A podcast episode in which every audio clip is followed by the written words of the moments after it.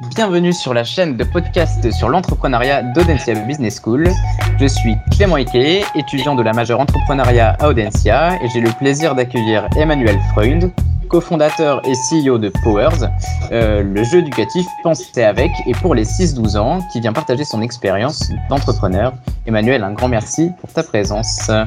Euh, pour commencer, ce que je te propose, c'est que tu te présentes brièvement, Emmanuel, que tu nous dises qui tu es et puis que tu présentes également un peu Powers, que tu nous parles de, l'entreprise. Merci beaucoup Clément, merci. Bon, important. Euh, je suis Emmanuel Freund, CEO de Powers, n'est-ce pas? Et euh, société dans laquelle tu as été embauché en tant que stagiaire. Tout à fait. Euh, rappelons-le, hein, je, fais que c'était un journaliste professionnel et je trouve que cette introduction était parfaite, mais rappelons quand même ce petit point qui me semble important ici. Absolument. Euh, on se connaît déjà. donc Power, c'est quoi? C'est en fait, c'est une société que j'ai créée juste en, après être parti de Shadow, ma précédente société. Dans Shadow, on faisait des, ordinateurs dans le cloud. On, s'était aperçu que c'était assez facile de faire des technologies extrêmement complexes, en fait, du moment qu'on avait un rêve qui les portait.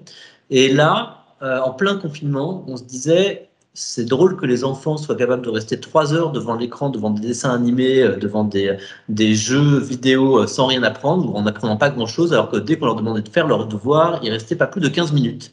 Donc on, on s'est dit, est-ce que par hasard, on pourrait pas faire un jeu vidéo là où les enfants apprendraient plein de choses, c'est-à-dire qu'ils pourraient faire des maths, de la physique, de l'histoire, du hollandais, du, tout ce qu'on a envie, euh, quelque part, et quand on les appelle à table, ils diraient, s'il te plaît, s'il te plaît, s'il te plaît, j'ai encore envie de faire des multiplications.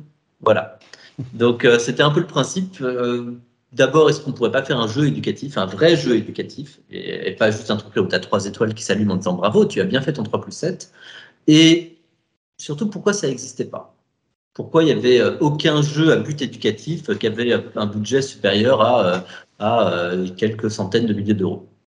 Donc voilà, on a fondé cette société en 2020 euh, après avoir eu cette idée, on est allé voir des professionnels de l'éducation, des professionnels du jeu vidéo euh, qui ont complètement validé notre approche et on a lancé une augmentation de capital pour faire la première démonstration de 3 millions. En sept mois, on a vu notre premier, on va dire, prototype, notre première démonstration pour montrer qu'il était possible de faire un jeu qui était perçu par les enfants comme un véritable jeu, c'est-à-dire là où ils étaient capables de rester des heures et effectivement quand on les appelait à table, ils râlaient très fort et qui était perçu par les parents comme quelque chose là où euh, ils allaient enfin apprendre des choses. Et donc, grâce à ça, on a fait notre deuxième levée de fonds, on a finalisé l'équipe. Euh, donc, aujourd'hui, la société a un peu plus de 10 millions en, fonds euh, disponibles. Elle a une équipe d'une quarantaine de personnes avec des professionnels du jeu vidéo, de l'éducation. Et nous allons bientôt sortir ce jeu qui va enfin permettre au monde de sortir de cette période sombre et d'aller vers des lendemains qui chantent. Très bien, très bien. Écoute, un grand merci pour euh, ce premier élément qui est déjà très complet, mais on, va un peu aborder les différents points que tu évoquais. Mais euh, question très générale sur la croissance. Alors c'est vrai que vous avez qu'un an pour le moment, ou un petit peu plus d'un an, c'est très jeune, mais euh, est-ce que tu peux nous identifier les grandes étapes, les événements principaux, qu'ils soient positifs comme négatifs, qui ont marqué un peu de croissance et qui ont marqué le développement de l'entreprise? Alors, premier événement euh, qui a marqué le développement de l'entreprise, c'était euh, mes deux gamins sur le canapé et moi qui me dis que j'aimerais bien me regarder une série, mais qu'il faut absolument je m'en occupe. Euh, donc ça, c'est le premier événement, je pense, en mars 2020. Le deuxième, donc pour l'instant, la boîte, il y a une seule personne, la boîte n'existe pas. On a fait une croissance de 300% une semaine après, quand j'en ai parlé à Yann et Arnaud. Donc on est passé de 1 à 3 dans la boîte parce qu'ils ont trouvé le projet vraiment chouette. Euh, ensuite, on a fait une croissance de 3 euh, millions de pourcents en juillet, euh, là où on a présenté le projet au patron d'achat de l'époque, Arnaud Nourri, qui nous a dit qu'il trouvait l'idée vachement bien et qui a validé l'investissement d'Achète en plus d'autres d'autres business angels et de fonds d'investissement et d'entrepreneurs assez assez renommés. Donc on a eu notre première levée de fonds de 3 millions en juillet 2020. Ensuite, on, a pris les trouvé des équipes. On était une douzaine, on va dire, en euh, février 2021 quand on a fait notre première version et qu'on a lancé une première version. 40 euh, 000 utilisateurs après sur la première version, donc le jeu est gratuit. On était en juillet 2021, euh, on a refait une deuxième levée de fonds de 7 millions avec d'autres fonds d'investissement, dont la BPI, Raise et, et du Capital. et on a, on a accueilli en notre sein on a accueilli Monsieur Romuald Capron, qui était l'ancien CEO d'Arkane, Arkane, qui est un grand studio français de jeux vidéo renommé, donc qui a permis de finaliser l'équipe. Ça, c'était en octobre 2021. Et enfin, le dernier élément euh, de la croissance, c'est euh, bientôt en juin 2022, le lancement de la première saison de Powers euh, au monde, en fait. Super, super, réponse très complète. Écoute, maintenant abordons un peu les, process. Quelles ont été les, choses qui ont été mises en place qui ont permis à l'organisation de soutenir la croissance? Je pense que j'ai répondu partiellement. Euh, plusieurs décisions ont été assez structurantes. La première décision a été que Yann m'a interdit de participer au board euh, en disant que ça faciliterait beaucoup plus le dialogue avec les investisseurs si je n'étais pas, si pas là. Euh, donc ça, ça a bien aidé, par exemple. Il y a Qu'est-ce qu'il y a eu d'autre? L'arrivée de Romuald Capron, j'en ai parlé pour nous structurer un peu plus comme, comme, comme se structure des studios de jeux vidéo et pour comprendre un peu mieux les métiers dont on avait besoin. Euh, qu'est-ce qui d'autre a structuré la croissance? En fait, la question que tu voudrais poser, c'est euh, de quelle façon on voit notre croissance sur les différentes années. Et, euh, en réalité, j'aimerais, je pense qu'il y a plusieurs étapes. C'est assez intéressant de se dire comment, à trois personnes au départ, on va faire un jeu vidéo qui normalement prend 8 ans à se développer et qui demande plus de 300 ou 400 millions comme les grands jeux vidéo qu'on voit aujourd'hui, les Cyberpunk et autres Assassin's Creed, etc. Et euh, donc, évidemment, on ne peut pas dès le départ lever 300 ou 400 millions et on n'a pas un studio de la taille d'Ubisoft. Donc, c'est assez intéressant de se poser la question comment faire? Comment faire pour avoir les mêmes moyens, sauf qu'on est tout seul, ou on est trois, et euh, avoir les mêmes moyens financiers, sauf qu'on a 10 euh, euros à peu près disponibles, et avoir les mêmes moyens de communication, sauf qu'à part la grande tante de mon frère, on ne connaît pas grand monde là-bas. Et effectivement, cette idée de faire par étapes, ce qui marche très très bien avec un jeu éducatif, puisque ça permet en plus d'impliquer notre communauté dans le développement et de voir au fur et à mesure les améliorations du jeu, euh, est, une stratégie qui pour l'instant marche euh, assez fortement. Donc l'idée c'est de se dire, on a une première phase, là on est une dizaine, on fait un prototype, et avec les moyens nécessaires à la création de ce prototype, c'est-à-dire typiquement euh, quelques, euh, quelques millions en unités, euh, ensuite, une deuxième phase, là où on va être plutôt une trentaine et on va faire une première partie de jeu, c'est ce qu'on fait maintenant, qui va permettre de montrer euh, effectivement le coût d'acquisition, qui va permettre d'avoir un début de, euh, de LTV, c'est-à-dire de savoir combien d'argent on va gagner, en fait, combien, en quelle capacité on va, est-ce que notre modèle économique marche ou marche pas? Je rappelle qu'on veut faire un jeu gratuit, accessible à tous. Donc, comment on gagne de l'argent avec un jeu gratuit, c'est, il y a plein de façons assez intéressantes de le faire, tout en respectant nos valeurs qui sont, évidemment, les données sont privées, on ne fait pas de publicité, toutes ces choses-là. Donc, il faut prouver que ce business model marche. Euh, il faut aussi regarder quelle est la rétention des utilisateurs, c'est-à-dire de voir s'ils vont rester, s'ils rejouent, s'ils testent le jeu une semaine, mais qu'est-ce qui se passe deux mois après, qu'est-ce qui se passe trois mois après. Donc, il faut avoir un peu d'histoire pour ça. Donc, ça, c'est la deuxième phase. C'est ce qu'on veut montrer à cette phase-là. Ensuite, une fois que ça marche, ben, c'est pareil, on aura. L'idée, c'est d'avoir encore plus d'argent, d'accéder à une troisième phase. Là, on va avoir beaucoup plus de moyens et donc de, des studios multiples qui vont pouvoir se pencher quelque part sur des thématiques diverses on est en train de parler de l'éducation. Évidemment, notre but, c'est pas de faire un jeu qui apprend les maths ou qui apprend les additions. On veut pouvoir avoir, comme je disais, euh, des mathématiques, mais aussi euh, de l'astronomie, euh, l'apprentissage des échecs, du coréen et de l'ébénisterie sur contreplaqué, qui sont tant de matières adulées par les enfants. Donc, ce qu'on pourrait imaginer, c'est effectivement avoir des équipes séparées qui vont cette fois aller en profondeur dans ces différents sujets, dont aussi des sujets extrêmement importants comme comme les biais cognitifs, euh, le libre arbitre, euh, le choix de la démocratie. Qu'est-ce que c'est qu'une démocratie Qu'est-ce que c'est qu'une dictature Pourquoi prendre plutôt la dictature que la démocratie Quels sont les avantages de l'un par rapport à l'autre Voilà, que les gens puissent faire un choix éclairé, quelque part. Donc tout ça, c'est c'est effectivement un des buts, un des rêves de ce qu'on veut accomplir. Ça va se faire par étapes. Donc, on peut imaginer que la troisième étape, ça sera justement d'avoir plusieurs studios séparés ou plusieurs équipes séparées en, en, en squad, en mobile, qui vont être capables d'aller en profondeur sur ces différents sujets, mais ça demande plus de moyens. Et puis la quatrième étape, c'est euh, l'avènement du Metaverse Powers, là où euh, tout le monde à la Ready Player One pourra rentrer dans un monde là où il pourra apprendre exactement ce qu'il veut, allant de l'addition de un chiffre par un chiffre aux équations diophantiennes ou euh, à l'énergie atomique. Parce que à, date, du coup, là, on en est où? On est sur un, petit métaverse pour l'instant? Qu'est-ce, que, qu'est-ce qui est disponible sur le jeu à date? Aujourd'hui, aujourd'hui, on va avoir une première version qui dure. Euh, non, un, vrai jeu. On va avoir un vrai jeu en fait qui montre ce que c'est qu'un jeu éducatif. C'est-à-dire qu'on va, il y a plusieurs, euh, il y a plusieurs thématiques abordées l'orthographe, la conjugaison, le, euh, la grammaire, les mathématiques, la poésie, le, la géographie, un peu d'histoire aussi, un peu de vocabulaire, je crois, et beaucoup de botanique. Donc voilà, il y a pas mal de, tous ces sujets sont un peu abordés.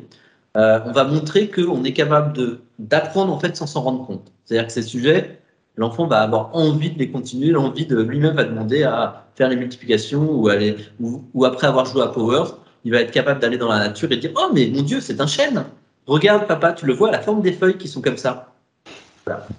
Donc, euh, donc là, c'est là où on en est aujourd'hui. Je pense qu'on a plutôt bien réussi cette étape. C'est-à-dire que moi-même, je sais maintenant différencier euh, la camomille de la marguerite. Ce qui est rare, hein, ce qui est un talent rare quand même et utile quand tu veux te faire des tisanes. Tout à fait, surtout pour un Parisien. Exactement. et euh, tu parlais de. Tu la ramène, mais tu n'as aucune idée de la différence entre la camomille et, euh, la marguerite ou la pâquerette. Donc, euh. Promis, j'y jouerai, je m'en mettrai d'actualité. tu nous parlais business model tout à l'heure. Est-ce que tu peux nous parler Je pensais à ça, c'est super intéressant les business models que vous avez, que vous avez adoptés. Est-ce que tu peux nous en dire deux mots?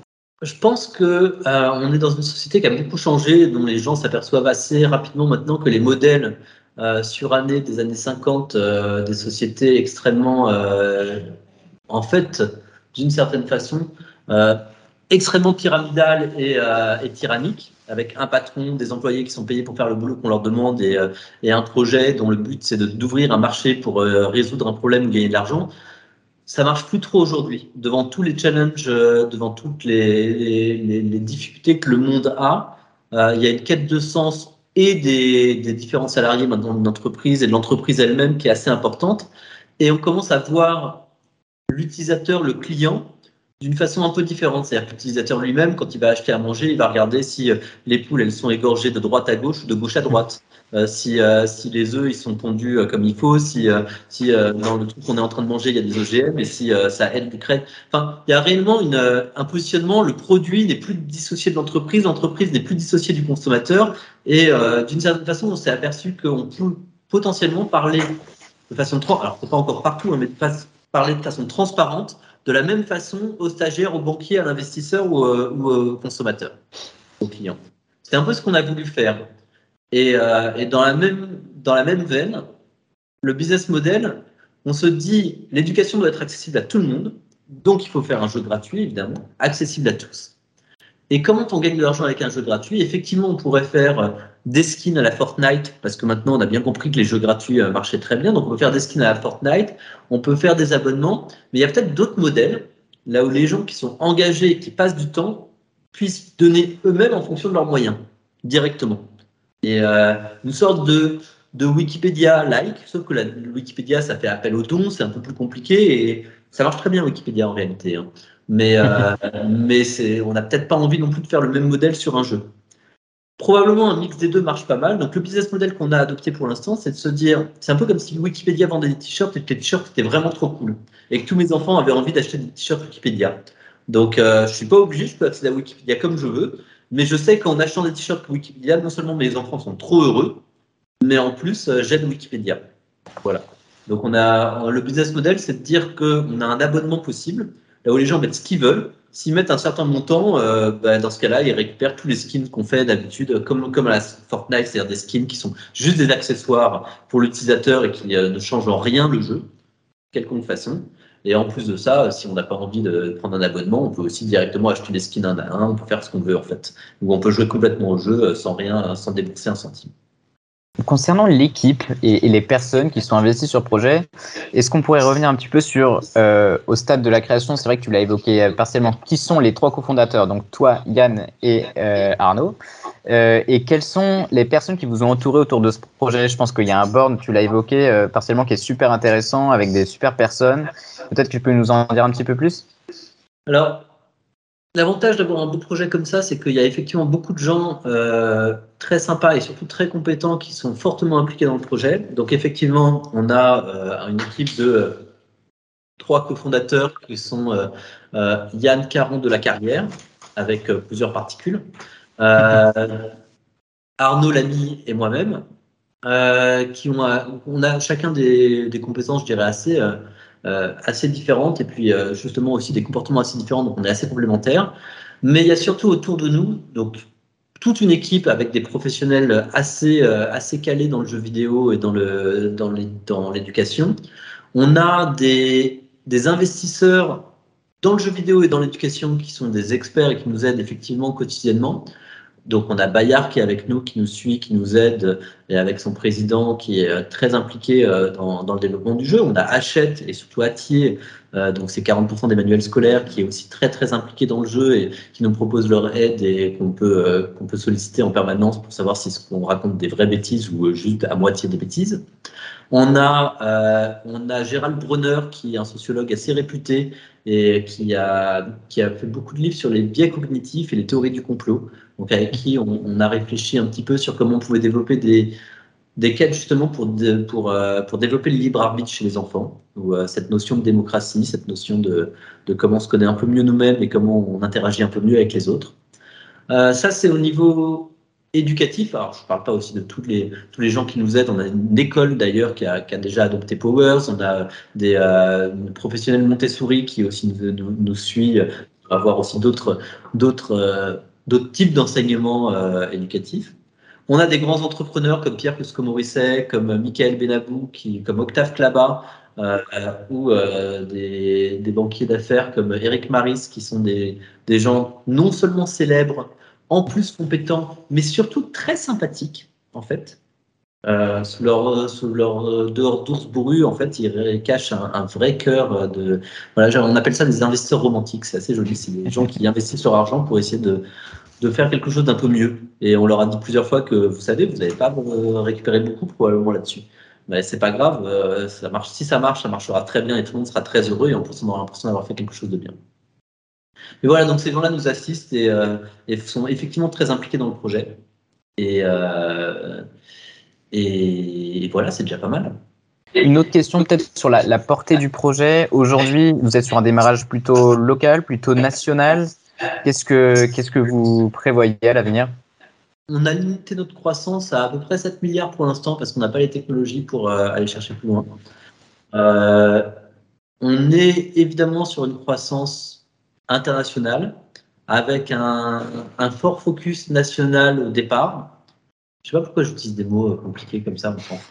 Euh, non, l'idée c'est qu'on commence à faire le truc en France parce qu'on connaît bien notre marché et qu'on voit déjà si ça plaît. Quand on aura un produit qui plaît et là où tous les enfants de France diront oh c'est complètement génial et j'adore, dans ce cas-là on ira démarcher à tous les autres pays. Très clair. Et évidemment le but c'est que tout le monde y joue. Mais tester c'est déjà génial. Achetez-le, c'est gratuit. Je recommande. Un petit mot de la fin, Emmanuel. Euh, est-ce que toi, euh, tu as, en tant que serial entrepreneur, un conseil, euh, quelques, conseils à donner aux, futurs entrepreneurs qui font partie de cette majeure entrepreneuriat et à, tous les possibles entrepreneurs chez qui tu pourrais réveiller une certaine vocation? Oui, déjà, quand on dit serial entrepreneur, ça veut dire qu'on a raté plein de trucs. Hein. Et c'est important, je pense que pour faire un projet, il faut avoir faim. Et il faut surtout, donc c'est bien de ne pas avoir, enfin, j'ai toujours envie de réussir un truc euh, incroyable pour euh, ouais de rêver. Et je pense que c'est la partie la plus importante, c'est euh, de rêver et d'être passionné. Donc c'est un peu comme quand on a un projet, quand on a une idée. En fait, de mon expérience, et je sais pas si c'est une expérience que tout le monde doit adopter, hein, mais c'est beaucoup plus facile de se lancer et de le faire. On apprendra toujours plein plein de trucs en le faisant plutôt qu'en hésitant à si on y va ou si on n'y va pas. C'est un peu comme quand tu fais de l'escalade et que tu te retrouves devant une grande paroi. Euh, tu te demandes est-ce que tu vas la faire et comment. Bah, en fait, tu, montes et puis tu verras bien. Si tu n'y arrives pas, tu redescendras. Hein. Et, rarement, c'est très très rare quand même de pas de pas avoir appris plein de trucs sur le sur le chemin. Et, est-ce que tu conseillerais d'entreprendre déjà très jeune? Est-ce qu'il y a une période pour toi qui, qui est plus propice ou non à l'entrepreneuriat? Non. Euh, je, honnêtement, ça dépend de chaque personne. Je trouve que euh, quand on vieillit, on, perd beaucoup en créativité souvent.